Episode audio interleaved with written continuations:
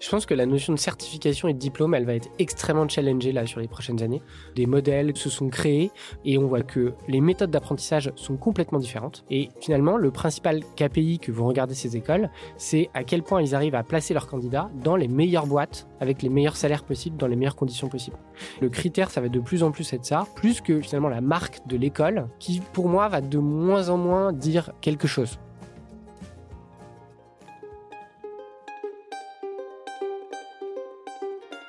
Vous connaissez l'adage après la pluie le beau temps? Est-ce que vous croyez que ça peut s'appliquer au monde du travail? Lundi au soleil, ça n'est pas un bulletin météo, c'est un podcast qui porte haut et fort la voix de celles et ceux qui pensent le travail autrement. Je me présente, je suis Tim Levert, cofondateur et associé de Matribu.io, cabinet de conseil en marque employeur et expérience talent. Tous les lundis, je reçois une personne qui a osé tenter de nouvelles méthodes, de nouvelles façons de travailler, mais également des personnes qui imaginent le travail de demain ils viennent le partager avec vous. Alors de quoi l'avenir du travail sera-t-il fait? Vous le saurez en écoutant le podcast.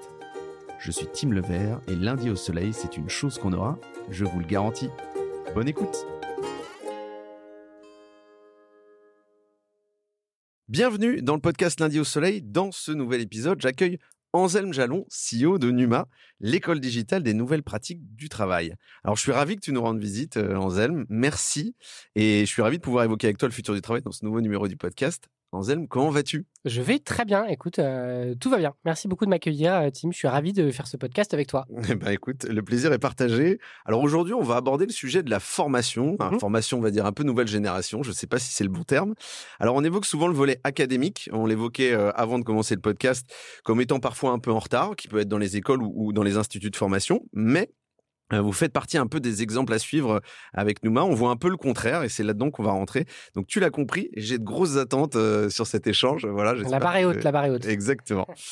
Alors avant de rentrer dans le dur, il y a toujours un classique euh, dans le podcast. Si tu as écouté les épisodes, j'en suis sûr, tu connais, il y a quelques questions inopinées. Mhm. Alors est-ce que le lundi, tu le passes au soleil ou au boulot? Plutôt au soleil. euh, écoute, pour la bonne et simple raison qu'on a un mode de travail euh, assez original chez Nouma, puisque euh, on est à 90% du temps en télétravail et 10% en présentiel. Ça veut dire quoi? Ça veut dire que je ne vois mes équipes qui se répartissent un peu partout en France euh, qu'une fois par mois. Donc là, c'est demain et vendredi. Voilà, c'est nos deux jours en présentiel. On fait un peu tout sauf travailler chacun devant son ordinateur. Ouais. Et du coup, ça induit un rythme de travail un peu différent. Et donc le lundi, c'est une journée où moi je donne beaucoup d'énergie, j'en reçois aussi. Ouais. C'est une journée où on synchronise nos montres et comme on se voit pas, bah forcément c'est des moments où euh, on fait attention à passer beaucoup d'énergie parce que le reste de la semaine on va pas se voir. Voilà. Alors il y, a- il y a finalement le mot énergie revient assez peu. Il y a le mot échange, il y a le mot, euh, euh, il y a le mot contact humain, etc. On l'avait, je crois que je- je- énergie, je l'avais assez peu. On me souffle dans l'oreillette que par ailleurs vous faites tout pour éviter les réunions. Je crois à un moment Yes, c'est vrai. On a une grosse culture de, de l'asynchrone, euh, de l'écrit chez Nouma, un peu comme euh, d'autres entreprises qui communiquent, comme Alan par exemple. Ouais. Qui sont et- presque dans la surcommunication, hein, sans Ouais, c'est critique, vrai, mais vrai, vrai, tout, Ça a- tout est ça aidé. écrit, documenté, etc.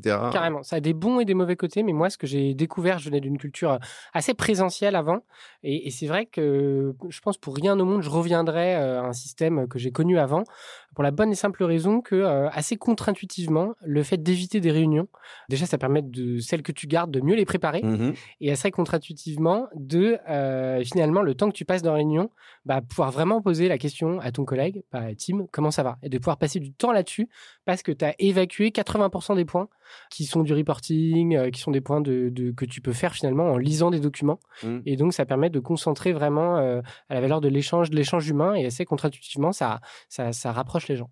Ouais, ça te permet de traiter à la fois le vrai sujet de la réunion Le seul sujet et- qu'il faut que tu craques, et digresser aussi euh, sur des sur des trucs potentiellement pas plus futiles, mais en tout cas plus Ouais, de plus- capter des les signaux faibles, Ouais. de voir vraiment comment vont tes collaborateurs et de pouvoir se concentrer là-dessus. Ok, Voilà. ça marche. Euh, alors moi j'ai quand même une petite question sur ton parcours. On va rentrer un peu là-dedans. Ouais. Euh, il est orienté autour de l'innovation, de l'éducation et de la stratégie. T'as fait des, fait un très beau track record. Je dis souvent. Alors t'es passé par Faber Novel entre autres que nous Mm. on a longtemps euh, estimé. et C'était un, un- un peu un modèle. Qu'est-ce qui t'a donné envie de t'engager dans cette voie-là? Euh, c'est une bonne question. Écoute, quand j'étais petit, euh, euh, je passais ma vie à, à démonter des trucs. Mmh. Euh, et donc j'ai été passionné euh, très jeune finalement par, euh, par comprendre comment les choses marchaient, qu'est-ce qu'il y avait à l'intérieur des mondes, des radios, etc. Comme, comme beaucoup d'enfants, je pense. sauf que moi, c'est un truc qui est resté. et, et j'ai toujours été passionné par la nouveauté, par les nouveaux modèles, par, par des choses nouvelles. quoi. Et donc, en sortant d'études, finalement, je me suis dit où est-ce que j'allais bosser? Il y avait des cabinets de conseil assez classiques, il y avait des startups évidemment. Mais j'ai atterri chez Faber Novel, qui était, quand je suis arrivé, une boîte de 40-50 personnes quand je suis parti. Qui était déjà bien installé Ouais, qui était déjà bien, bien installé quand même, qui était une marque euh, reconnue et, connue. Euh, et quand je suis parti, on était 400. Donc euh, j'ai fait un, bon bout d'aventure, 10 ans avec Faber Novel comme associé. Et, et j'ai pu m'amuser pendant des années, et je le fais aujourd'hui toujours chez Nouma, mais de manière différente, autour de l'innovation et mmh. de créer des choses nouvelles, des nouveaux usages, de nouvelles manières de travailler, de nouvelles manières de voir les choses qui, qui me passionnent aujourd'hui. Voilà. Et, et, pourquoi ce pivot entre l'innovation et c'est pas de l'éducation, l'innovation et la formation. Ouais, ouais. écoute, euh, c'est lié évidemment parce que euh, chez Faber Novel, j'ai co-créé euh, une entité au sein de Faber qui s'appelait Faber Novel Institute, mmh. qui était la marque et l'entité dédiée au sein du groupe sur ces sujets d'acculturation, de formation, de montée en compétences, plutôt des cadres dirigeants en fait, sur la révolution numérique, le marketing digital, la data, la blockchain, qu'est-ce que ça veut dire, on n'y comprend rien, mmh. et, et c'est quoi ce sujet, comment on l'aborde d'un point de vue strat, quoi? Ouais. Euh, et, chez Nouma, euh, c'est toujours des sujets orientés autour de l'innovation, mais ici, beaucoup plus avec un angle, euh, le, gros des équipes, c'est-à-dire les managers de proximité, comment on les aide à mieux travailler, comment on les aide à être des meilleurs managers, et du coup, à ce que les équipes se sentent mieux, comment on les aide à mieux gérer leur temps leur énergie, euh, leur temps, comment on les aide à mieux se sentir dans leur job parce qu'ils vont euh, être plus à l'aise pour avoir des conversations difficiles, pour apprendre à dire non, euh, pour marquer les limites, cette fameuse question de la posture managériale. Et donc, on traite ces sujets avec un angle innovant parce que très pratico-pratique, très orienté mise en situation réelle de la vraie vie. Euh, demain, tu dois annoncer à ton équipe que le budget marketing est coupé de 50%. Oui, c'est pas juste de l'inspirationnel, il y a de l'opérationnel. C'est basé sur mmh. des mises en situation tirées de la vérité. Mmh. Tu vois. Et comment tu fais? Et c'est pas comment tu fais dans l'idéal, c'est quelles sont les dix premières phrases que tu vas prononcer demain pour annoncer à ton équipe que 50% des équipes marketing sont des, budgets sont coupés, quoi. Bien sûr. Et puis euh, très orienté aussi euh, nouveau format, parce que je suis convaincu qu'avec Nouma, on a craqué là sur ces deux, deux dernières années un des formats qui fera le futur de la formation demain, qui est ce format qu'on appelle en anglais court based learning. Donc Mmh. tu prends des tout petits groupes de personnes, 10 à 12 personnes maximum, euh, et tu leur fais faire un parcours. Ils commencent à 12, ils finissent à 12, mmh. avec une durée de formation qui est extrêmement courte. Euh, qui est uniquement de 1 heure et demie, 2 heures maximum. Mmh. Et tu vas faire ça une fois par semaine, une fois toutes les deux semaines. Et ça va créer ce sentiment d'appartenance et ce maximum d'échanges à la fois entre participants, entre pairs, et puis aussi avec le coach, le formateur. Alors c'est hyper clair. Merci de m'avoir euh, totalement coupé l'arbre sous pied sur les prochaines questions. Désolé, hein. désolé, j'anticipe. On va bien évidemment revenir dans le détail. Je reviens sur toi juste deux secondes.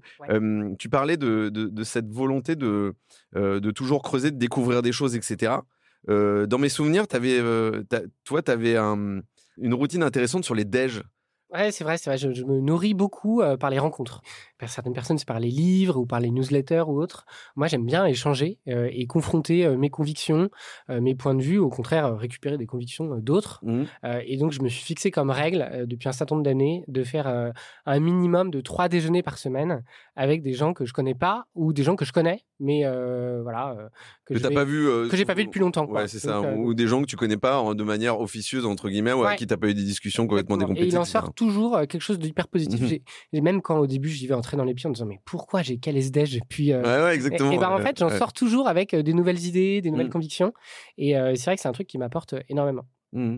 C'est pas que business, c'est aussi là pour le coup, c'est très inspirationnel. Ça te permet aussi de faire un pas de côté, de, une espèce de bulle de respiration. Quoi, ouais, tout à fait. Je pense on, parlait d'énergie tout à l'heure. moi, c'est c'est ce type de sujet qui va me qui va être un peu mon, rayon de soleil dans la journée euh, et cette rencontre qui va faire que finalement j'ai passé une bonne journée même si par ailleurs euh, comme tout le monde je pars des journées plus difficiles que d'autres Top, j'apprécie. Je te reprendrai peut-être, je te piquerai peut-être euh, ça. Je trouve ça hyper intéressant. On peut y aller.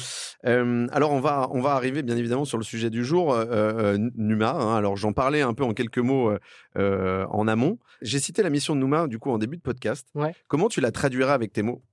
Écoute, euh, la mission de Nouma, avec mes mots, c'est euh, rendre les collaborateurs le plus, les plus heureux, les plus performants et les plus employables.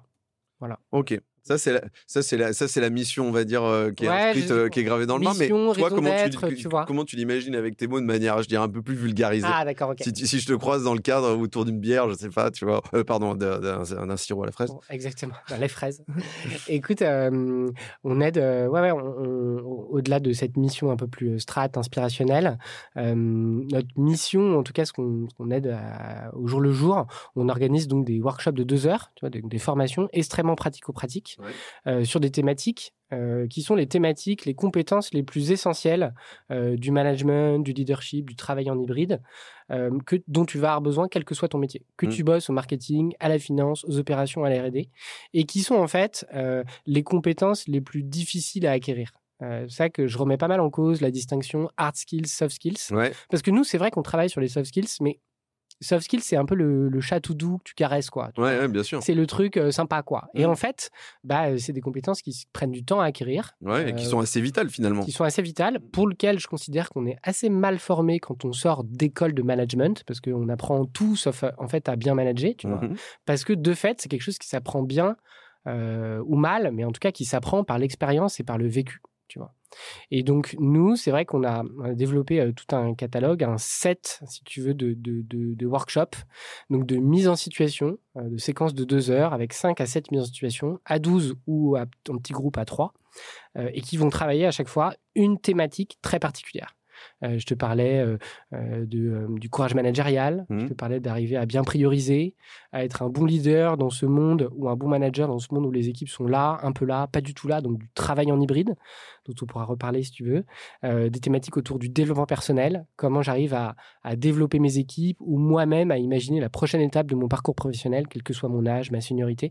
Voilà des compétences qui vraiment vont te servir toute ta vie, sont difficiles à acquérir et force est de constater qu'aujourd'hui, euh, finalement, il y a une place sur le marché entre des acteurs qui vont être très présentiels et qui vont proposer, je sais pas, des formats trois jours de formation. Mmh. Mais ça, ça répond plus vraiment aux besoins pour la bonne et simple raison qu'on a besoin de se former sans mettre le business, l'opérationnel en pause. De côté, bien sûr. Ouais, c'est ça le sujet. Et nous, on répond à ce besoin-là avec un côté hyper pragmatique, hyper court, deux heures, tu vois, dans la semaine. C'est du synchrone, c'est de la mise en situation. Mmh. Et du coup, tu n'as pas besoin de te déplacer. Tu vois, tu te connectes 9h, 11h, tac, c'est fait, et tu sors.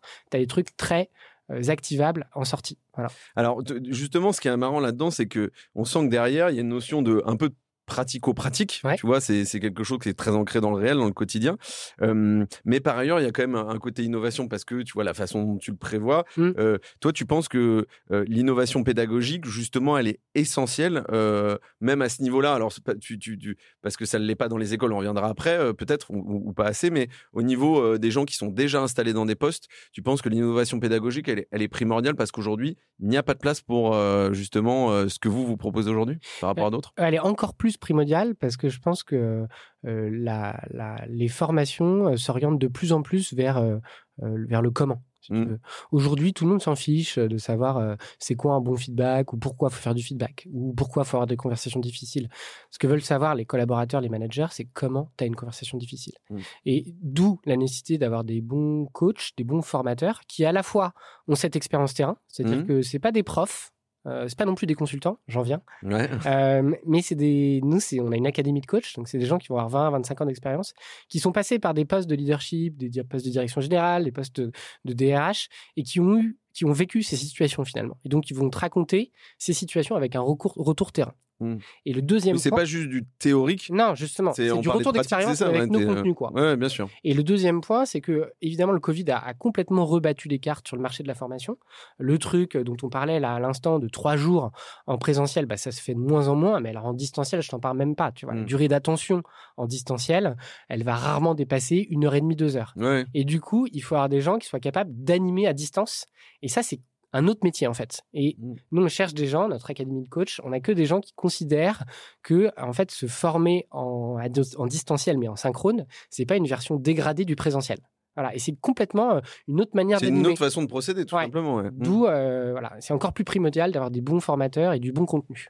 Et alors, la, question que j'ai là-dessus, c'est euh, tu l'as dit, il y a des formations qui sont plus longues, etc. Je voudrais revenir après, j'ai Mm. plein de questions là-dessus, mais euh, est-ce que du coup, ça veut dire que tu travailles avec des gens qui sont dans l'urgence, c'est-à-dire qu'ils ont un problème à un instant T et, et en fait, ils doivent le régler à un instant T, parce que souvent la formation, c'est un peu, euh, tu, règles un truc à un instant T, mais pour potentiellement te former à euh, trois mois, six mois, neuf mois, acquérir de nouvelles compétences, ce genre de choses, mais tu as moins ce travail de l'urgence, tu vois. Et est-ce que cette approche un peu commando, c'est ça aussi l'idée? Ouais, c'est c'est aussi ça l'idée. Euh, moi, je défends une approche plus agile du learning, Ouais. euh, où finalement, au lieu de faire euh, ton grand moment, ton aha moment, tout c'est censé sortir, je reviens sur euh, les trois jours de formation, machin Mhm. chouette, euh, bah, en fait, tu n'as aucun moment à ce moment-là pour vraiment itérer et mettre en pratique. Et donc, tu vas apprendre des choses, tu vas essayer de les mettre en pratique, mais il va pas y avoir de boucle d'itération. Mm. Donc moi, je défends une approche beaucoup plus agile et de se dire qu'il vaut mieux avoir une approche dans le temps long avec des petits modules qui vont me permettre petit à petit de mettre en application par rapport à des choses que tu vois du quotidien, tu vois, et donc de faire petit à petit des boucles d'itération avec tes pairs et avec tes coachs. Mm. Et donc évidemment dans chacun des workshops, et on revient, si tu veux, sur ce qui a été vu euh, dans le workshop il y a deux semaines et ce qui a été mis en pratique. Mm. Ah, donc on, on est beaucoup plus dans une approche un peu par sprint, avec test, learn, euh, rétrospective, tu vois. Ouais. Et d'ailleurs, beaucoup dans nos workshops, on commence par un kick-off, on fait le parcours de, de finalement 5 à 7 workshops sur une thématique qui va être le courage managérial, le travail en hybride. Et après, on fait un workshop bilan Mm. pour faire la rétrospective de tout ce qui s'est passé. Voire même après, on fait des sessions de codev en tout petit groupe, trois groupes, trois personnes, avec un coach. Et là, on est vraiment très orienté. OK, qu'est-ce que vous allez faire demain?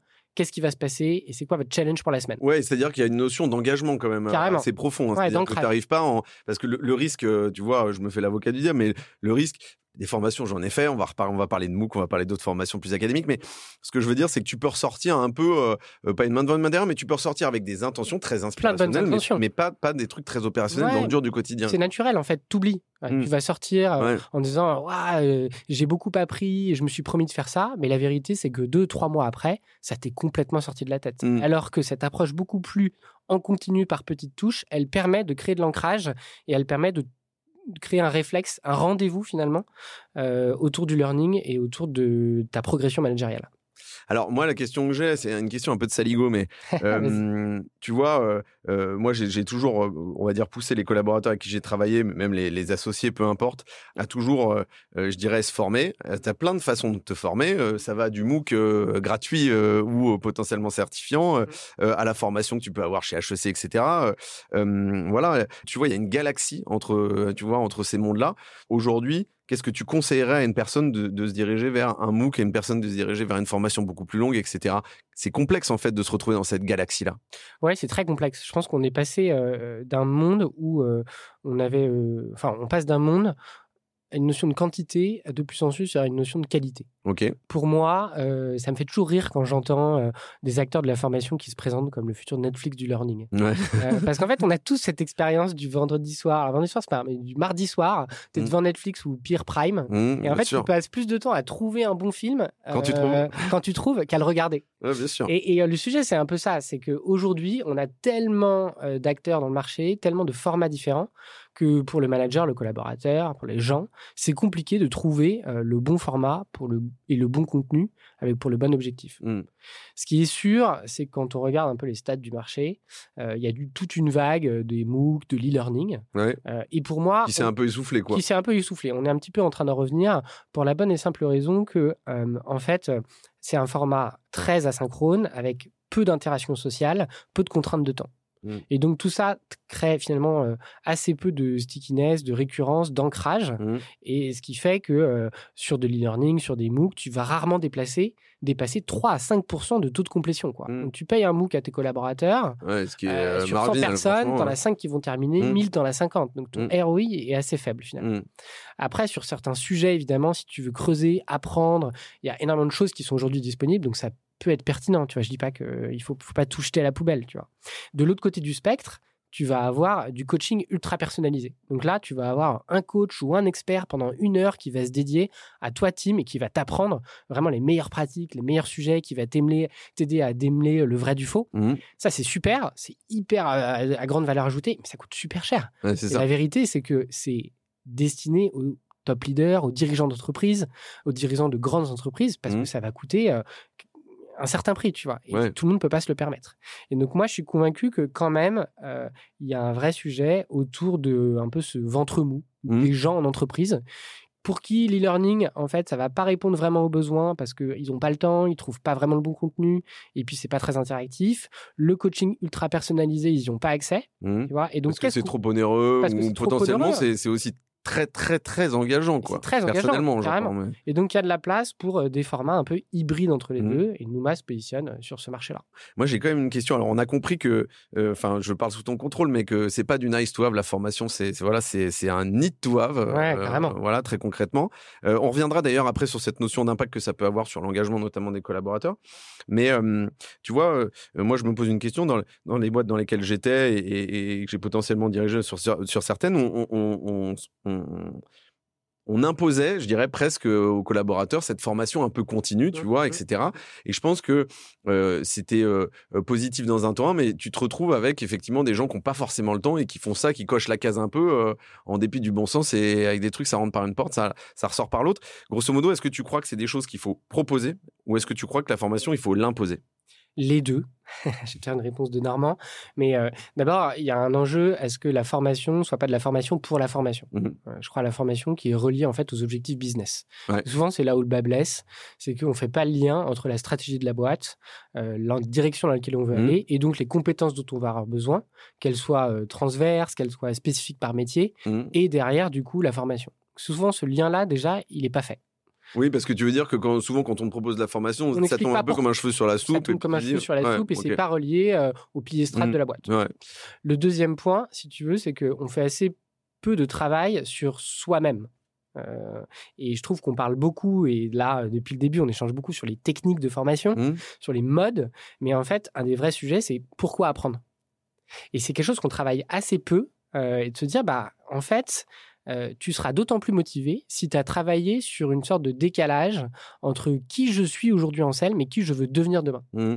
Et donc, en quoi la formation peut être soit un vecteur euh, d'engagement, parce que je vais me sentir euh, meilleur dans mon job, mmh. ou plus à l'aise, ou un vecteur carrément de développement de ma carrière.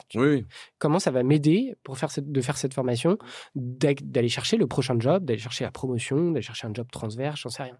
Oui, souvent le, le, le, prisme, c'est plutôt euh, euh, qu'est-ce que, enfin, tu vois, il y a, y, a, y a, le prime, euh, c'est upskilling quoi. Qu'est-ce que tu vas apprendre en plus de que tu sais pas faire, mais tu t'as pas forcément une vision sur. En fait, ça va m'aider à avoir mon prochain job, à, à, redessiner une carrière potentiellement non linéaire, etc. Et il y a le côté un peu, j'ai l'impression qu'on l'a finalement assez peu le reskilling. Alors, lundi au soleil n'existerait pas sans ces anglicismes magnifiques, n'est-ce pas? Mais où tu te dis, ben, en fait, c'est aussi un, un, bon moyen de, ben, de continuer en fait de se renforcer sur ce qu'on sait déjà faire parce qu'en fait euh, le monde évolue, le monde va vite. Et euh, non mais et, ça c'est un sujet important aussi. Vous traitez d'ailleurs ces deux prismes. Alors les met à la même hauteur ou? Nous on est plutôt chez Nouma sur du, du fast skilling. Ok. Nouvel anglicisme. Ah je, je vais dans le descriptif. on, va, euh on, va, t'aider à, à, acquérir rapidement les compétences essentielles si mmh. tu veux. Et si on est une bonne rampe de lancement, on est un bon terrain d'exercice pour des managers, pour des leaders si tu veux le reskilling, il faut bien le distinguer, c'est tu vas acquérir un nouveau métier. Donc là, c'est sur des programmes beaucoup plus longs qui vont être des programmes de 40 heures, mmh. voire de 3 mois, 6 mois en mode bootcamp. Hein. Le reskilling, la, la, tête de proue, hein, c'est les programmes en mode bootcamp, euh, Wild Code School, Simplon euh, et autres euh, qui te permettent, de, qui te promettent de devenir développeur à la fin. Mmh. La promesse n'est pas forcément atteinte, on pourra discuter de tout ça.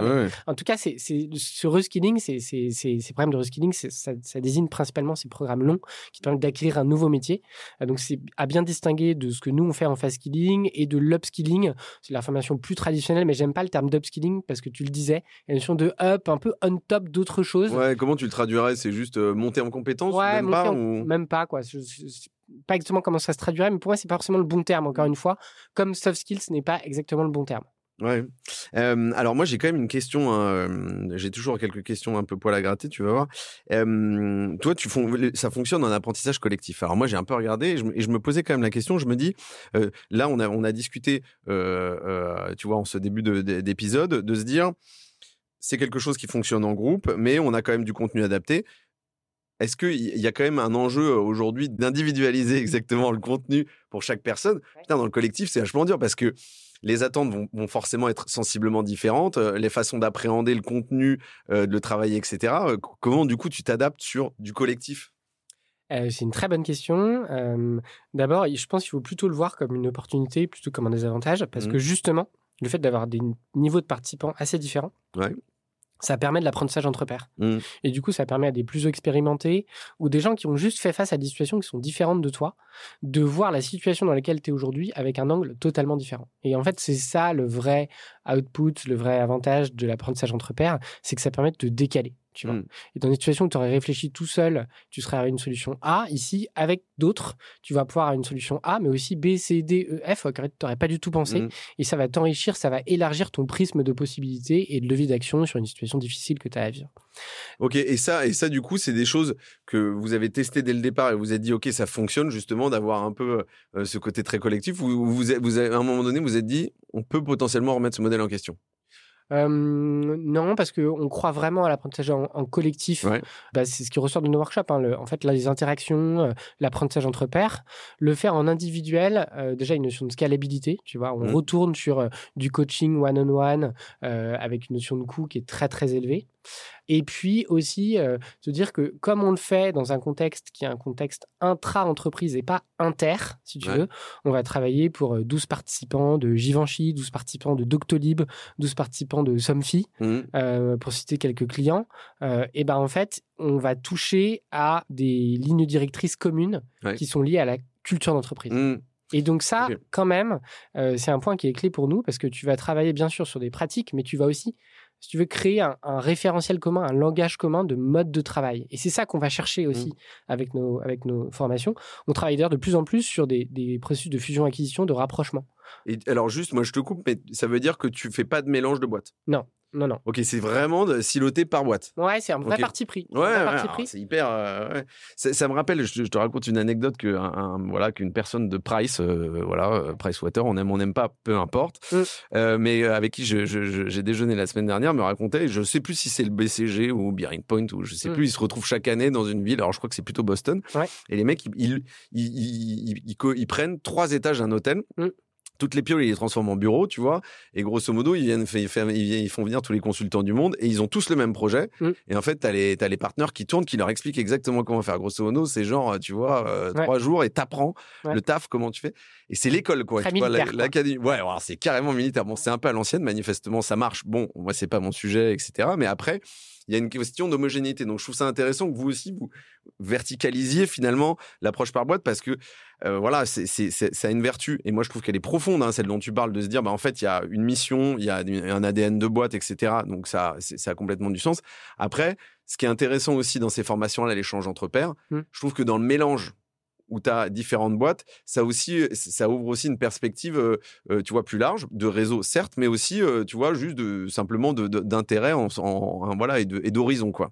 Ouais, je suis d'accord, mais euh, la principale difficulté auquel tu fais face sur l'inter-entreprise, Mhm. sur du synchrone surtout, c'est qu'en fait, les contextes de boîte sont très, très différents, tu vois. Ouais. Et la vérité, c'est que être manager, je sais pas, chez WebHelp Mhm. ou être manager chez BNP Paribas, euh, C'est pas du tout les mêmes problématiques, les mêmes enjeux, etc., le c'est pas même du tout les mêmes tailles, le même Ouais. quotidien, etc. Et, et du coup, euh, non seulement il va y avoir un choc des cultures, parce que les- c'est deux boîtes qui n'ont pas le même historique, tu vois, euh, et puis c'est même pas la même réalité quotidienne, quoi. Mm. Et donc, du coup, les deux vont s'en ressortir très frustrés parce qu'on ne sera pas allé vraiment au fond des choses euh, et, sur, euh, et sur des choses qui soient applicables dans leur contexte à eux. Mhm. Voilà. Et alors, l'autre question que j'ai là-dessus, merci pour cette clarification. Je pense que c'est hyper important et je, je- je suis, je suis en phase.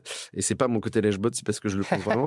Euh, tu, tu- tu peux avoir dans ces formations-là différents niveaux de, pas de maturité, mais de, de seniorité. Ouais. Et dans ces cas-là, euh, est-ce que par, par, enfin, tu vois, au même titre que la, la question que je posais juste avant, est-ce que bah, ça peut pas créer aussi une petite frustration? Comment tu arrives à gommer ce, ce côté un peu sans fil? Tout le monde est logé à la même enseigne en, est, en assurant que on coche toutes les préoccupations des uns et des autres. Ouais, c'est une bonne question. Sur la seniorité, pour le coup, on segmente. Euh, dans le sens où, où, euh, on va beaucoup travailler sur des populations emerging talents. Donc là, tu es sur euh, euh, allez, 3, 5, 7 ans d'expérience, tu vois. Ensuite, sur des leaders. Ouais, donc la différence déjà qu'on fait entre les deux, c'est que les leaders, on va passer beaucoup plus de temps sur le partage d'expérience. C'est des gens qui veulent échanger, qui veulent rentrer en profondeur dans les cas. Ils ont déjà, ils arrivent avec tout leur bagage toutes les bêtises qu'ils ont faites sur le management, le leadership. Donc, ils ont beaucoup plus besoin d'échanger. Donc, on va laisser plus de place à ces temps-là. et ensuite, après, parfois, on segmente carrément par type de population. un des gros sujets de travail chez Nouma, c'est ce qu'on appelle les, jeunes managers, mmh. primo managers. Tu rentres, en fait, tu as fait 3, 4, 7 ans dans une boîte, et tout d'un coup, euh, parce que beaucoup, en fait, en France, management, c'est plutôt une manager, c'est plutôt un statut, oui, un euh, grade, qui est un métier en tant que tel. C'est d'ailleurs un peu triste, mais. Bah, bien sûr, euh, tu es propulsé manager, et tu te retrouves. Même si tu n'as pas la propension à, être manager, un vrai sujet. Et donc, et donc, tu te retrouves à manager des gens qui étaient avant tes potes, à gérer, fixer des entretiens, à fixer des objectifs, faire des entretiens annuels, faire des feedbacks de recadrage. Et tout ça, c'est extrêmement difficile. Et en fait, mmh. tu l'as jamais vraiment appris. Tu l'as probablement mal appris parce qu'avant, tu as eu des mauvais boss aussi. Et donc, ce moment-là de comment on fait de ta prise de poste de manager un moment excitant et un moment réellement engagement, je pense que c'est un sujet de travail chez les entreprises clairement. Non, et, moi, je, te rejoins complètement là-dessus. Et, d'autant que, hum, je veux dire, même au-delà juste de la formation, Enfin, alors moi, je, parle par exemple de mon expérience perso. Moi, j'ai dû apprendre tout seul à être manager et j'étais le. Pareil. Quand je, suis au bord des managers, j'étais un très mauvais manager. Voilà. Pareil. Euh, et, franchement, j'en ai chié. Et, à l'époque, c'était. Je sais pas si la parole était aussi libérée qu'elle est aujourd'hui. Donc, tu voyais les gens avec qui tu bossais qui disaient pas forcément Putain, tu t'étais pas bon, gars. alors, bon, alors après, euh, les gens. Aujourd'hui, avec plein de mouvements, enfin, c'est devenu beaucoup plus transparent, oui, start-up et, autres, tu vois, qui fait que, voilà, les, je pense, les, on est plus exigeant vis-à-vis de son mmh. Moi, j'ai une autre question, justement. Il y avait quand même un truc qui était important, je trouvais, c'est le volet certification. et je me pose deux questions, c'est où est-ce que tu places l'importance de la certification, important ou pas? Et deux, est-ce que ça a la place sur, tu vois, un CV, tu vois, par exemple? Je pense que la notion de certification et de diplôme, elle va être extrêmement challengée là sur les prochaines années. Je pense que c'est déjà le cas.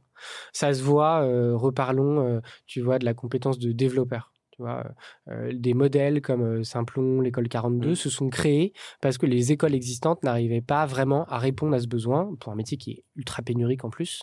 C'est aujourd'hui en train de se faire sur les métiers de data scientist. Et on voit deux choses. On voit que les méthodes d'apprentissage sont complètement différentes. Tu apprends à ton rythme. Et finalement, le principal KPI que vont regarder ces écoles, c'est à quel point ils arrivent à placer leurs candidats dans les meilleures boîtes avec les meilleurs salaires possibles dans les meilleures conditions possibles. Et je pense que le critère, ça va de plus en plus être ça, plus que finalement la marque de l'école, mmh. qui pour moi va de moins en moins dire quelque chose. Tu vois. Et, je pense que, voilà, en plus, euh, si, si, on veut élargir sur une notion de Web 3, tu vois, mmh. euh, cette notion de diplôme, tu peux te dire que demain, ton diplôme, il va être certifié plus par tes pairs avec de la pratique quotidienne, parce que tu vas être dans une organisation très décentralisée avec des systèmes de blockchain, etc. C'est un truc qui va arriver, tu vois, d'ici 4, 5, 10 ans, je pense. Donc ça veut dire que concrètement, ce qui, ce qui comptera, c'est presque le track record ou ce que tu auras créé, ce qui mais euh, et, cette partie euh, euh, tampon, quoi, le stample de l'école, en fait. et à quel point tes pairs peuvent justement certifier par des processus numériques, etc., que tu as acquis cette compétence, tu mmh. vois. Ouais, et c'est vrai que alors je repense si si je, si je, mets une casquette un peu old school, je suis vieux, mais tu vois sur LinkedIn, tu avais pas mal, tu sais, tu peux tu peux tu vois voucher quelqu'un et dire ouais voilà j'ai bossé avec et tout, c'est marrant parce que moi l'autre jour les collaborateurs ils disaient putain tu, tu, peux me faire une demande et tout, et je me dis c'est quand même un peu old school. Et finalement, je crois que quand, quand tu auras cette traçabilité là, effectivement avec le volet blockchain, ça sera beaucoup plus intéressant. Beaucoup plus intéressant à beaucoup plus grande échelle avec des mmh. vraies preuves derrière, et donc je pense que c'est ça qui va être intéressant. Voilà. moi j'ai une autre question aussi, c'est l'autre jour je, je recevais euh, quelqu'un de l'EDEC et, bon, je sais pas que je traîne dans les écoles, hein, mais, euh, mais, tu vois, j'avais fait une école de commerce. Moi, j'avais trouvé par ailleurs qui m'avait pas spécialement servi, euh, soit d'un point de vue réseau, apprentissage, certes un peu, mais Aujourd'hui, est-ce que tu as la sensation que, je dirais, les institutions académiques, les écoles, quelles qu'elles soient, ont pas des difficultés un peu justement à créer des programmes qui sont, un, un peu innovants et à adapter à ce qui se passe, et deux, en termes de, je dirais, de contenu, qui sont suffisamment à la, à la page l'expression de vue alerte, mais, mais qui sont vraiment, euh, tu vois, euh, ce qu'on vit actuellement, potentiellement ce qu'on va vivre demain. Ouais, carrément. Je pense qu'il y a une notion de d'innovation chez euh, les écoles. Elles sont pas toutes au même niveau, mais force est de constater que tu as des nouveaux modèles qui apparaissent. je pense à Power MBA par exemple, qui vient vraiment concurrencer en fait le MBA INSEAD quoi. Mmh. Sauf que tes profs on y revient. Euh, ça va pas être des mecs qui ont fait des années de recherche. Je remets pas, il n'y a aucun jugement de valeur, mais juste ça va être le directeur produit de Netflix, le directeur innovation de Spotify, et donc forcément, en termes de, de marque déjà euh, et d'attractivité, c'est hyper attractif. Mmh. Et tu vas avoir des, des, des gens, des profs, qui vont être des gens du terrain, qui Mmh. font ça à côté. tu vois. Ouais, bien sûr. comme c'est en digital, en fait, euh, bah, du coup, tu vas pas les faire déplacer à Paris. Mm. Euh, ils font euh, une demi-journée, deux heures en ligne, et c'est devenu possible. Si tu veux, je Mm. pense qu'aussi euh, post-Covid, la digitalisation du learning a complètement cassé les frontières et a perdu des mod- permis des modèles qui étaient avant totalement inimaginables. Mm. Donc il y a ce premier côté très pratico-pratique, si tu veux. Et, euh, et ce deuxième côté, finalement, où, euh, où tu vas, encore une fois, être beaucoup plus dans, la, dans le pragmatisme et beaucoup moins dans, dans la théorie et beaucoup plus euh, adhérent aux opérations, quoi, si Mm. tu veux. C'est ça, pour moi, le, le vrai côté. Ouais, et, et je veux pas être centré entrepreneuriat, mais on avait évoqué ça un jour hors podcast. Mais tu sais, moi, j'ai très longtemps bossé avec Mathieu Stéphanie que j'adore Ouais. et qui est un mec assez inspirant, etc. On a, ça fait une dizaine d'années qu'on se connaît, mais lui, euh, il bossait par exemple, je crois que c'est avec HEC d'ailleurs, c'est un ancien d'HEC, et il bossait avec HEC potentiellement sur des nouveaux programmes. Tu crois que J'aime pas le mot entrepreneur, mais tu crois que euh, les certains dirigeants français doivent être moteurs aussi dans ces formations-là et de se dire, bah, en fait, euh, tu vois, je suis un alumni de tel bahut, de telle école, etc. Et en fait, je dois proposer aussi justement cet échange entre pairs? On- on- Ou tu chaque- crois que c'est on est on est encore un peu loin de ça et que en fait c'est euh, Ouais, je pense que chacun est libre de ce qu'il veut euh, redonner euh, à son école s'il a Ouais. fait une école. Tu vois, je pense qu'il n'y a pas d'obligation. Euh, chacun a vécu, tu vois. Moi, j'ai fait une école de commerce d'une manière assez différente. Moi, je me suis bien amusé, mais probablement trop amusé. Ouais. Mais mais ouais, je pense qu'il y a un sujet, en revanche, tu as raison, d'arriver à, à, à mettre. À, à redonner en tout cas son expérience pour la plus la Mm. faire partager et, et voir à mettre en réseau les collaborateurs, les Mm. leaders. Ça, c'est clair. Je crois beaucoup à cette notion de réseau et d'écosystème. Euh, alors, on revient sur un point, euh, moi, qui me tient euh, particulièrement à cœur, euh, c'est que la formation, ça a quand même des vertus. hein, on parlait d'imposer ou de proposer, etc. Mais c'est un gros vecteur d'engagement. Mm. Et du coup, est-ce que toi, c'est quelque chose que les gens et les apprenants que, auxquels vous faites face, tu ressens vraiment ou c'est à différents degrés Yes, avant, je- je- j'ouvre une toute petite parenthèse que je vois que j'ai sur la notion de d'imposer versus proposer. Ouais. Un point qui est important quand même, c'est euh, finalement euh, sur des compétences très hard skills. Tu vois, demain, je veux être un expert SEO. Bah, si tu es recruté sur un job de SEO, tu as envie de te former. Mm. Euh, sur des compétences très soft skills, euh, tu vois, je repense à faire du feedback. En fait, tu vas toujours trouver autre chose à faire que de former sur le feedback. Et donc, je pense que au bout d'un moment, quand même, travailler euh, l'organisation apprenante, la culture d'apprentissage, c'est sympa. Mais justement, dans organisation apprenante, il y a aussi organisation. Et donc, faut toucher pas que à- au sujet soft skills de l'entreprise, tu vois, Ouais. tout ce qui est non, On va dire non un peu écrit, tu pas vois. trop cosmétique non Ouais, plus, hein, entre guillemets. Quoi. Ouais, et même le non écrit, tu vois. Mm. Je pense qu'il faut toucher à l'écrit. Et donc, je trouve ça Mm. extrêmement intéressant, tu vois, comme des boîtes comme Doctolib qui ont beaucoup communiqué sur le sujet Ouais. et qui mettent en fait euh, euh, en place des systèmes où ça va devenir obligatoire pour chaque collaborateur d'avoir une heure d'apprentissage par semaine. Mm. Et même dans les call centers. Et derrière, c'est des gros, gros programmes de change. Ou des boîtes qui vont, tu vois, euh, relier le variable, le bonus que vont toucher les collaborateurs à leur capacité à avoir été un bon producteur de contenu de learning en interne. Mm. Tu vois, c'est des trucs hyper modernes, ou pas, chacun appréciera, mais en tout cas, qui viennent toucher au dur de l'entreprise, à l'orga, aux fiches de poste, aux rémunérations, au système de reporting. Et je pense qu'il faut faire rentrer le learning là-dedans, sinon on sera toujours un petit peu dans l'incantatoire. Ouais, c'est ça. Et tu seras dans des trucs qui seront, une fois de plus, je reviens là-dessus, mais un, un poil trop aspirationnel et puis euh, voilà, qui n'auront pas un impact en fait, euh, Carrément. euh, voilà, très euh, concret sur le quotidien du, du- du collaborateur en question, quoi. Du coup, j'ai oublié ta question. C'est pas grave, je te disais, c'est un gros vecteur d'engagement. Est-ce Ouais. que tu sens que c'est à géométrie variable selon les collabs? Ou euh, est-ce qu'en fait tu sens que de toute façon les mecs ils sont là, ils sont motivés, ils sont mobilisés? Non, euh, je pense que c'est un, un sujet euh, d'engagement. Alors, on a un, un biais, je pense, dans certaines boîtes, je le vois notamment dans beaucoup de grandes boîtes, qui est que la formation, c'est un peu un dû en France, Mm. tu vois. Euh, on est tellement habitué, puis c'est un système qui euh, repose euh, en partie sur des financements publics, euh, notamment beaucoup en B2C sur, sur le CPF, etc. Mhm. Donc il y a, y a ce premier biais-là, mais pour autant, je vois que aujourd'hui, la grande partie des entreprises ont du mal à recruter. Et donc, ce qui est intéressant, c'est qu'en fait, la capacité des entreprises à former rapidement et bien les collaborateurs sur les sujets qui sont Mhm. critiques devient une composante de la marque employeur. Mhm. Bah complètement. Et, euh, et je suis assez intéressé par, euh, tu vois, des, des entreprises qui communiquent en disant, bah, nous, vous rentrez chez, dans ma boîte, on va euh, finalement te faire faire, euh, allez, euh, 3 à 5, 3, 3 à 4 métiers en 6 ans. Mhm. Et, et, ça, ça passe par de la formation. Oui, et puis tu communiques sur la transparence du potentiel parcours que tu peux faire et de la montée en compétences ou de la transversalité des compétences que tu peux avoir. Et des écoles que tu vas mettre en place, mmh. des parcours de formation que tu vas mettre en place pour euh, faire passer Anselme d'un job de RH où il a été recruté à un mmh. job de sales, puis à un job de finance. Mmh. Et donc, cette capacité à mettre les gens en mobilité, à créer des parcours non linéaires euh, et du coup à les réengager avec des cycles en fait qui deviennent de plus en plus courts. Ou euh, c'est ce qu'on voit, hein, parce que les études disent les gens deviennent de plus en plus, euh, enfin, tu veux, impatients. Mmh. Ils veulent changer de poste au bout de 12, 18 mois. Et ben la bonne réponse par rapport à ça, c'est d'arriver à former les gens et de créer des parcours non linéaires, d'où l'importance, si tu veux, dans la marque employeur et pour recruter les meilleurs talents, de mettre en avant ta formation.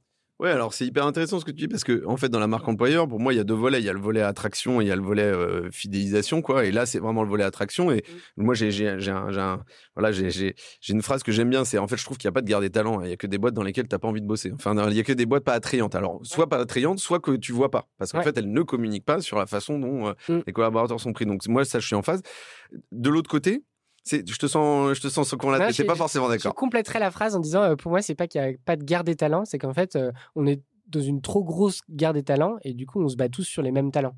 Et qu'en fait, c'est un jeu à somme nulle. Ouais, mais ça veut dire que tu considères que il faut y a, sortir de Il y a une pénurie de gens, de, de, gens qui ont des skills en particulier et que euh, le reste de la, de la, population potentiellement un peu moins intéressant. Bah justement, d'où l'intérêt d'aller chercher dans d'autres viviers tu mmh. veux, et euh, de former ces gens-là. C'est un de gros sujets, je pense, de, demain. quoi. Ah bah euh, d'aller chercher dans les populations qui n'ont pas eu la chance de bénéficier mmh. des systèmes dont on parlait à l'instant et de les former et de sortir des carcans qu'on peut avoir, des idées préconçues de il faut faire prépa, école de commerce, école d'ingénieur, etc.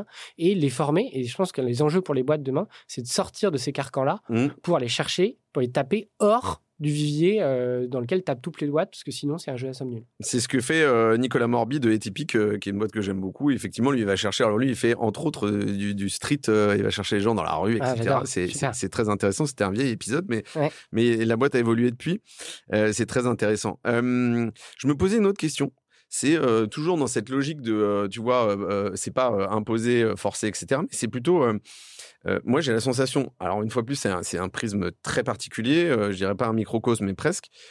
On m'a finalement, dans, ma, dans mon parcours professionnel, assez peu proposé. Alors moi, je, je le redis, je suis vieux de, de, la formation, mais, mais, mais moi-même, je, je suis jamais allé vers mon employeur, vers euh, mon manager, euh, quel que soit mon âge et les jobs que j'ai faits, pour lui dire attends, j'ai envie de me former là-dessus, etc. Est-ce que tu crois qu'aujourd'hui c'est quelque chose qui est complètement libéré? En fait, euh, tu vois, dans, dans, ta connaissance de toi, les clients que tu as en face de toi, c'est plutôt ça, ça émane plutôt des boîtes que des collaborateurs, j'imagine? Où en fait tu sens quand même qu'il y a une volonté du collab de dire bah non en fait moi j'ai envie j'ai envie d'être formé et en fait ça vient du collectif. Les deux, encore une fois, ça vient des boîtes parce que je suis convaincu que une bonne formation elle doit être alignée avec les objectifs business. Mmh. Donc ça c'est clair. Et donc c'est pour ça que ça vient des DRH principalement, c'est eux qui font les plans de formation qui idéalement sont alignés avec la stratégie. ça vient des collaborateurs parce que idéalement, ils viennent se former en se disant, euh, encore une fois, j'ai créé ce décalage entre mmh. qui je suis aujourd'hui, qui je veux devenir demain. Et je pense qu'ils en sont de plus en plus conscients parce que en fait, on est de plus en plus entouré, abreuvé d'outils de développement personnel, et il y a un peu ce sujet de, de, de, euh, religion travail, quoi. Donc, euh, je m'identifie, je me réalise par mon travail, mmh. donc qui fait qui a des effets assez néfastes hein, d'ailleurs. Ah bah complètement. Euh, et qui fait que du coup, ça te pousse, ça pousse tout le monde au, succès. Il y a ce mythe un petit peu de l'entrepreneur, du self-made man, self-made woman, etc. Il y a, qui est un mythe, hein. il y a un gros gros mythe. C'est clair.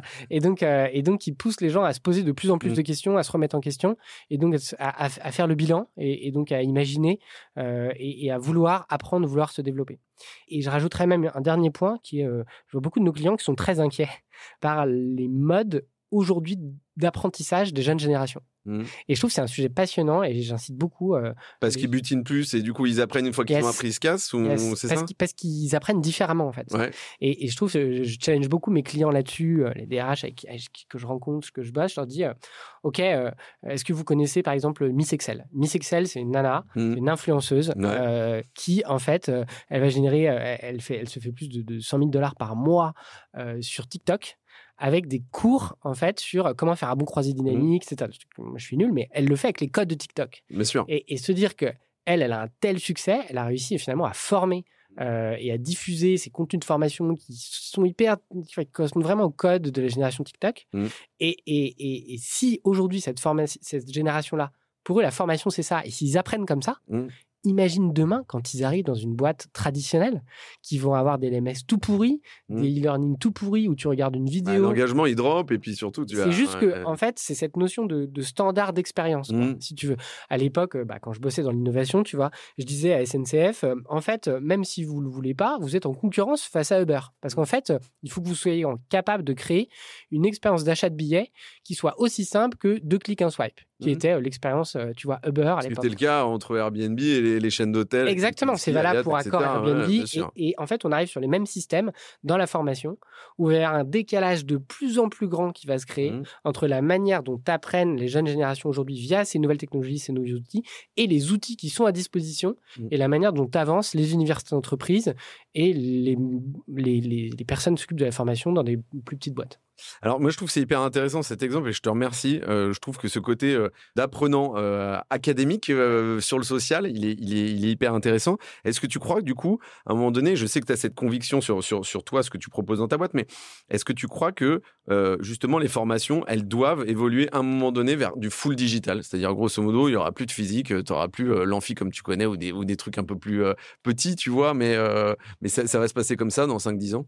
Non, je vais encore te faire un parallèle. Euh, à l'époque, on parlait de mobile first. Ouais. On disait faut- c'est plus simple de développer son, son, son service sur Bien mobile. Euh, Il y a plus de contraintes. Mm. Pour moi, c'est pareil. En fait, euh, tu dois d'abord penser digital first. C'est- Mm. C'est plus simple. Déjà, en plus, il y a quand même un enjeu d'empreinte carbone. Quoi. Je trouve ça, ça me choque toujours un peu de voir des boîtes euh, qui ont des sujets de- de- de- d'impact carbone, enfin comme tout le monde, mais qui communiquent beaucoup sur ce sujet. Et puis quand elles font une formation, ah voilà, quand même, on va emmener tout le monde à New York, c'est plus sympa. euh, et en fait, le coût du carbone est quand même terrible. Euh, tous ces avions et de faire voyager 100 personnes à un tel endroit pour un séminaire.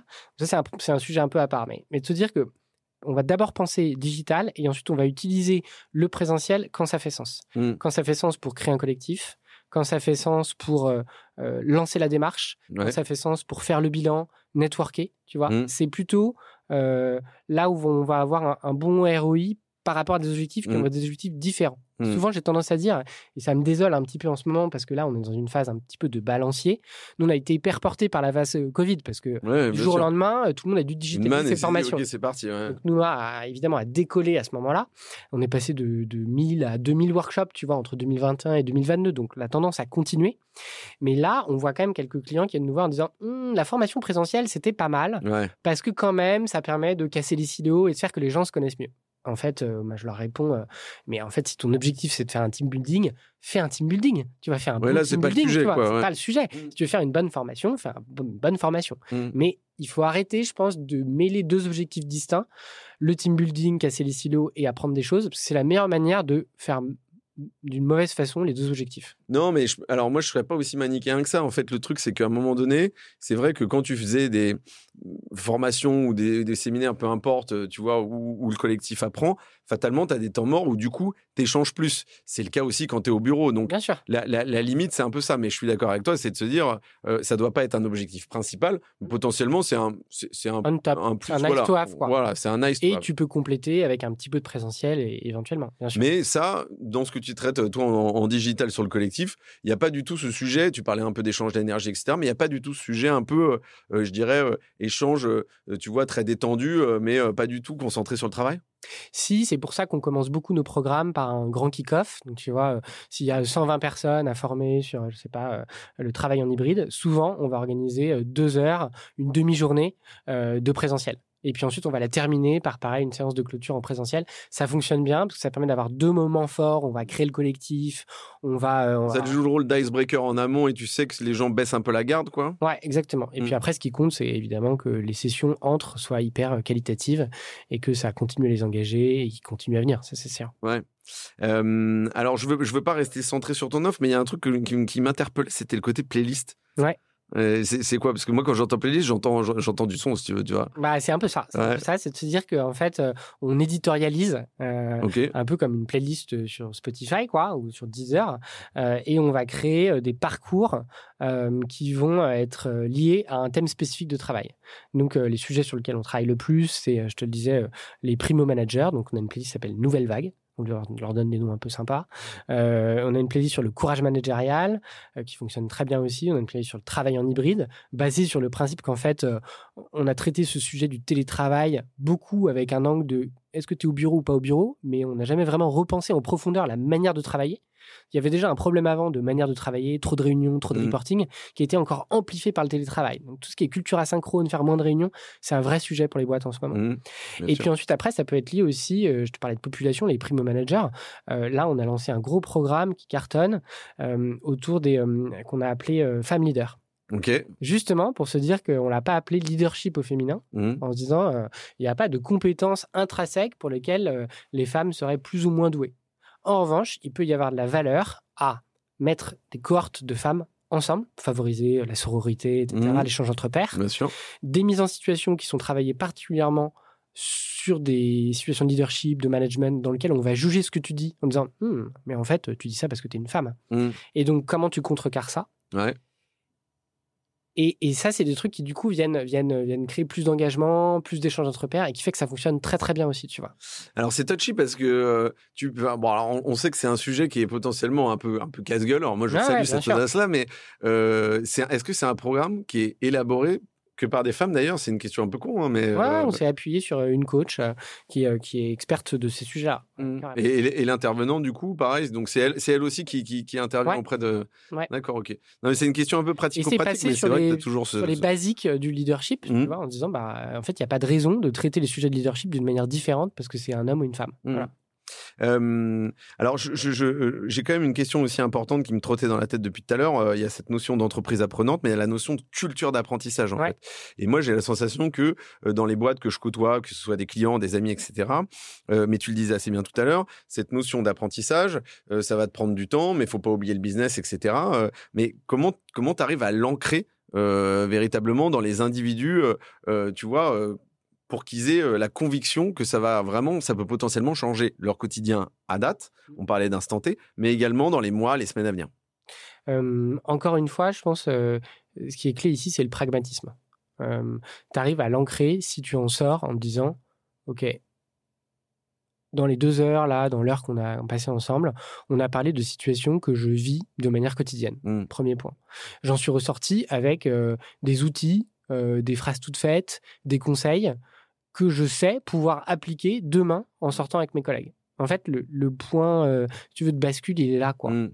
On- pas parler sur la théorie, l'historique de machin chouette. C'est un peu des tips, tu Mhm. vois, tirés de la vraie vie, qui, des gens qui ont fait plein, plein, plein, plein, plein, plein de bêtises, comme tout le monde, parce qu'on est Ouais. très mal formé sur ces sujets-là, qui font que, du coup, tu vas en ressortir avec ouais, des- des- une envie de changer, parce que c'est facile de changer. Mm. Tu vois, et ça, c'est, un premier point. Et ensuite, je crois beaucoup aussi euh, au partage entre pairs et au fait que euh, c'est un peu l'effet boule de neige. Ce qu'on fait beaucoup, parce que, on, je le disais, euh, on a un fonctionnement par playlist. Donc, tu commences à 12 sur un parcours de 5 à 5 à 7 workshops et tu finis à 12. Et souvent, ce qu'on fait, c'est on fait des passages de relais entre promos. Ouais. Donc, tu as une promo qui commence, une promo qui finit. Et du coup, en début de promo, tu vas avoir un ancien de la promo qui va dire Bah, moi, depuis que j'ai fait ce parcours euh, jeune manager chez Nouma, j'ai complètement changé la manière de faire mes one-on-one avec mes équipes. Mm. Et je fais des one-on-one qui sont beaucoup plus vivants, beaucoup plus interactifs, où j'apprends vraiment des choses euh, et je passe les bons messages. Euh, j'ai totalement changé ma manière de faire du feedback. déjà un passage de, je Ouais, dirais, de, de, de témoignage, savoir, quoi. et- ouais, de savoir. Et de, en fait, ça marche, Mm. essayer. Et je crois beaucoup à cette notion finalement de, de marketing du learning. On s'est longtemps euh, beaucoup trompé en se disant, euh, écoute, on va lancer un programme de learning, on va faire parler euh, le CEO, la CEO, et hop, ça a marché. Et hop, c'est parti. ouais. C'est pas vrai. En fait, les gens, ils n'ont pas le temps.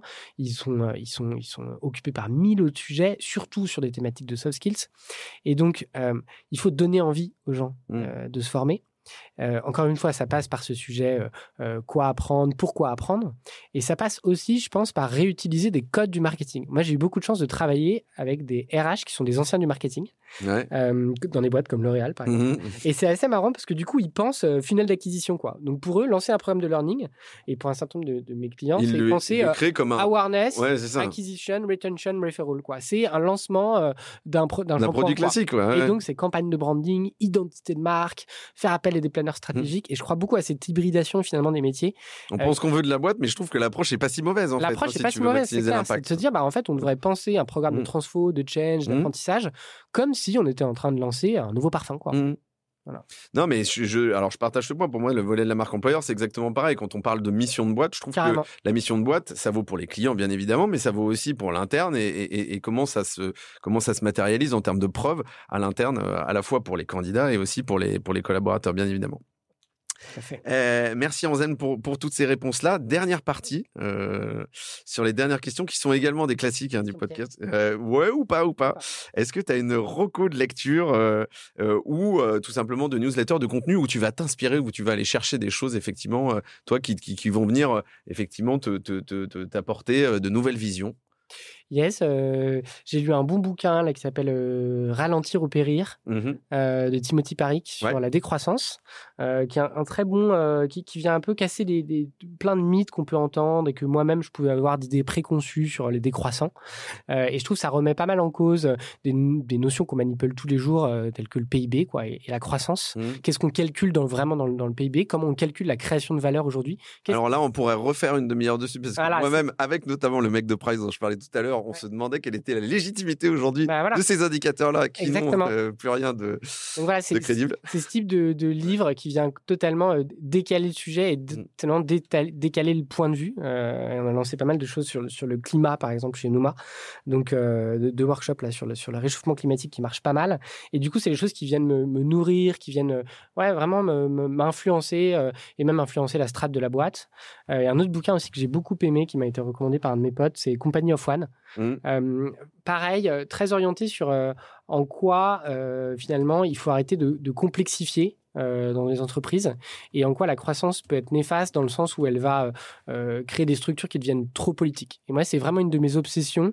J'ai bien aimé ce bouquin parce que ça pousse finalement à pas forcément ne pas faire grandir ta boîte, mais, mais faire grandir ta boîte en gardant des choses simples. Tu vois et comment t'évites d'avoir des collaborateurs qui te disent bah c'était mieux avant parce que maintenant on est devenu une boîte trop politique. Tu vois moi, Oui, il ne s'agit pas uniquement de croissance raisonnée, ça en fait partie, mais, euh, mais il s'agit d'avoir le doigt aussi posé sur la température des, des collaborateurs et ce qui se passe à Exactement, l'intérieur. Ouais. exactement. Voilà. Deux, deux exemples de bouquins que j'ai adorés. Ouais, ah bah écoute, je le connais pas celui-là, mais en tout cas, je, je, je vais me pencher dessus. Euh, hâte de lire ça. Est-ce que tu as une, une anecdote à nous raconter, une bonne ou une mauvaise expérience? Une bonne ou une mauvaise expérience euh, liée à, liée Quelque à chose quoi? qui t'a fait rire, quelque chose qui t'a fait pleurer dans ton quotidien, euh, dans ton expérience professionnelle. Ça peut être il y, a, il y a 5 ans, il y a 10 ans, ça peut être hier, aujourd'hui? Euh, Qu'est-ce que je peux te raconter? Écoute, justement, on parlait de Femme Leader. Là, je me suis dit qu'il y avait pas mal de boulot parce que on a mis l'accent sur ce sujet mise en situation où c'est potentiellement plus difficile dans un monde d'hommes. Et, et on a eu un client, une boîte du CAC là, qui nous a dit. Euh, Écoute, je, je comprends pas vraiment pourquoi vous mettez l'accent sur euh, les difficultés, mais plutôt euh, tout- toutes les situations où c'est une force d'être une femme. Et donc après, je te cite, les- je, je- Ouais. voilà, tu, tu imagines la Ah bah, suite. je vois bien, ouais. Et je me suis dit, oh là là, on part de très, très, très, très loin sur ces sujets. Des sujets qui me tiennent à cœur. Et, euh, et je me suis dit qu'il y avait- vraiment beaucoup, beaucoup de travail sur le sujet d'inclusion, de diversité. Mm. Et, euh, et parce qu'en fait, on, on combat une, une société euh, patriarcale, quoi. Et Ouais. plein d'idées préconçues qu'on peut avoir là-dessus. Il y a tout un mythe à déconstruire. Donc euh, voilà, c'est pas forcément quelque chose qui m'a fait rire, mais c'était une prise de conscience pour moi de me dire, waouh, il y a encore des gens qui, qui pensent comme ça, quoi. Je trouve que l'anecdote est très bonne. Moi, je vais t'en raconter une qui est un peu casse-gueule, mais euh, moi, j'ai- je, je travaille avec un grand groupe français, bref, euh, et, euh, et le- la problématique d'un des mecs, il me dit, en fait, nous, on n'a pas de nana au COMEX, machin. Et euh, je, je lui dis, mais en fait, c'est, enfin, c'est quoi l'objectif? Parce que si c'est juste d'avoir, euh, si c'est juste d'avoir des nanas dans le COMEX, enfin, tu vois, c'est pas un objectif en soi, en fait. Euh, c'est-à-dire que euh, l'idée, c'est, c'est, de travailler en profondeur, euh, tu vois, la diversité, etc., et l'équilibre homme-femme dans la boîte. Et auquel cas, tu peux le travailler effectivement par strat, euh, par BU, par machin, par ce que tu veux. Mais c'est pas juste de me dire, ça manque, juste il, en- faut une ou deux. Ouais, ouais, c'est ça, tu vois. Je me suis dit, c'est quand même, bon, à la fois, c'est déjà bien de s'en rendre compte, tu vois, Mhm. parce qu'il y a des boîtes quand même où les mecs, ils s'en rendent pas compte. Je vois des photos dé- déboulées sur LinkedIn avec des photos de Comex où les mecs, ils sont tous blancs, tous en Starco, euh, machin, Ouais. bref. Mais je trouve que ça envoie un signal aussi en disant euh, il y a presque un- une notion de tu vois faut, faut qu'on faut, qu'on aille dans le bon sens du truc et il y a presque une notion d'image dedans. Et en fait moi je, je- c'est toujours la différence entre la volonté profonde et euh, l'aspect cosmétique qui Ouais, un peu carrément. batailler. C'est- c'est- on retrouve un peu dans les notions de greenwashing, tu vois. Exactement. Bien sûr, c'est des sujets différents, mais je trouve que encore une fois, et pour reboucler sur notre sujet de formation, la formation peut aider Mm. euh, à la fois sur la prise de conscience Bien sûr. et à la fois pour euh, être un accélérateur de carrière et favoriser l'inclusion. On Mhm. parlait, tu vois, des populations qui sont éloignées de l'emploi aujourd'hui et, et aussi de populations qui sont juste, tu vois, qu'on doit aider à progresser pour Mhm. avoir une société plus égalitaire, quoi. On aura normalement deux épisodes spéciaux d'ici l'été euh, sur ce sujet-là. Spécifiquement, il y a quelques Très, euh, surprises avec quelques bons avec invités attention. assez incroyables. Euh, Anselme, ça a été un vrai plaisir d'avoir l'occasion de converser avec toi dans lundi au soleil. Je suis convaincu, bien évidemment, mais comme à chaque épisode, quand je reçois mes invités, que ça va inspirer nos auditrices et nos auditeurs. Merci à toi prie.